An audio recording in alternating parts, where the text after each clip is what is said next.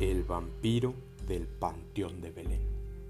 Eran finales del siglo XVIII en Belén, un pueblito que hoy quedó atrapado dentro de la mancha urbana de Guadalajara.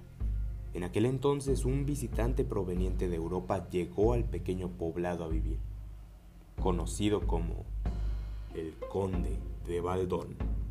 Este personaje llamó inmediatamente la atención por sus excentricidades pues solo salía en la noche y siempre vestía de negro.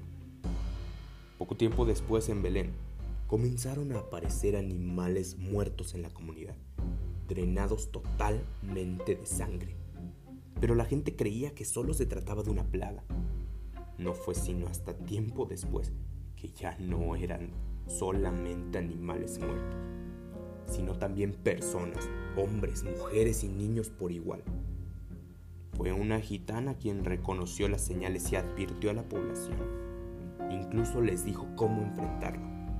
Así que los pobladores se organizaron y después de muchas rondas dieron con el vampiro, al cual le clavaron una estaca en el corazón y lo llevaron al panteón de Belén, donde le dieron sepultura cubriéndolo con pesadas lápidas por si algún día despertaba no pudiera salir pero tiempo después un árbol creció.